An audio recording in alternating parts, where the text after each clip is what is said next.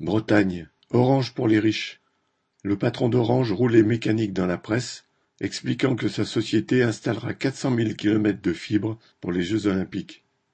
Pour cela, il dit mobiliser un millier de managers, ingénieurs ou autres techniciens qui se préparent comme des sportifs de haut niveau. En attendant, Orange ne rétablira le téléphone ou l'Internet coupé en Bretagne lors de la tempête Ciaran qu'au premier semestre 2024. Le sportif de haut niveau a le souffle court quand il s'agit du service public.